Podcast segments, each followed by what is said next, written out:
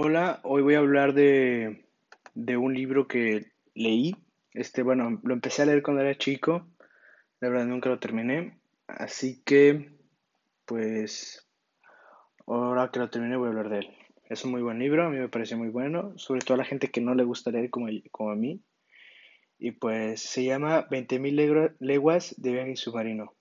Es una obra narrada en primera persona eh, por el profesor francés Pierre Aronnax es un notable biólogo que es hecho prisionero por el capitán Nemo y es conducido por los océanos a bordo del submarino Nautilus, en compañía de su criado Conseil y el arponero canadiense Ned Land.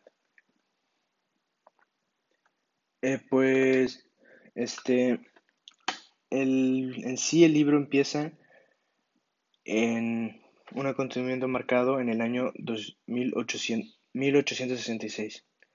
Varias naves regresadas a sus puertos muy dañadas después de ser atacadas por algo enorme, muy, muy, muy grande que, que pues no saben qué es, mucho más grande y fuerte que una ballena.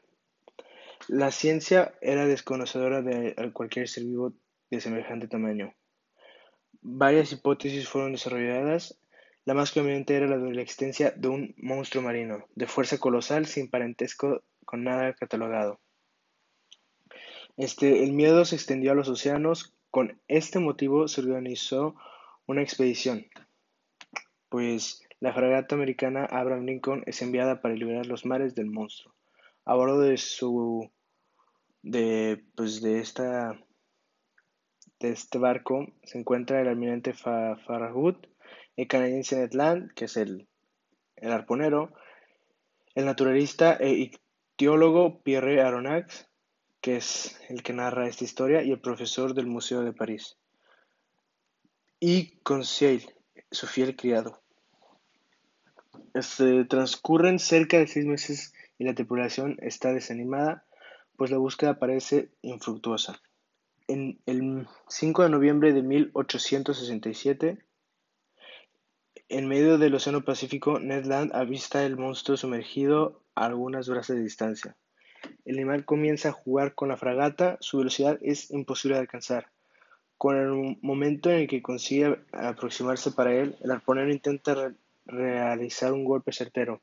Como reacción, el monstruo responde violentamente y arremete contra la fragata, dejándola totalmente indefensa. Pues este sería un, un pequeño resumen de lo que es el principio de, de la historia. La verdad es muy buena. Este, al final, bueno, no tan al final, sino más adelante se, se descubre que el animal, pues, no es lo que realmente es.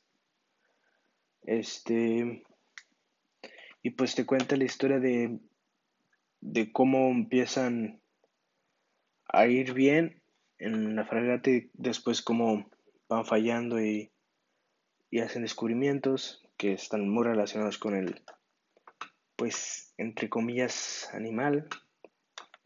Es muy bueno, lo recomiendo. Este no es tan extenso y eso es todo.